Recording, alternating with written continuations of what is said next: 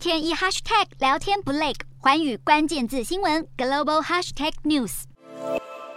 艳阳高照下，欧洲民众躲在树荫下乘凉，大口吃着冰淇淋。虽然这一波袭击欧洲十多天的极端热浪已经渐渐缓和，但是西班牙首都马德里气温仍然居高不下。西国总理桑杰士在当地时间二十日前往东北部野火肆虐区域视察期间，呼吁民众提高警觉，因为这一波极端热浪截至当地时间十七日已经造成六百七十九人丧命。这一波从本月九日开始侵袭欧洲的热浪，已经让西班牙部分地区气温飙到摄氏四十五度，更引发三十多场范围扩及全国的猛烈野火，烧毁超过七万公顷土地，并造成一万多人流离失所。而被极端高温冲击最大的就是户外工作者。西国首都马德里就有一名六十岁的清洁队员，在摄氏四十度的午后工作时不幸中暑身亡。他在昏迷抢救期间，体温甚至高达四十一度。马德里市议会随后宣布，未来气温过高时就会取消下午的人。人工清洁服务，以避开最炎热的时段。除此之外，西国卫生部也向民众提供多项避免中暑的方法，包括多喝水、避免在午后进行户外活动与做好防晒等。根据西班牙气象局统计，今年夏季热浪是西班牙自1975年有记录以来第三大的热浪。就影响范围与持续时间而言，目前只有2015年7月以及2003年8月分别持续26天和16天的两次热浪，比这一波热浪还严重。但气候专家则警告，欧洲热浪发生频率和强度恐怕会在接下来的几年持续加强。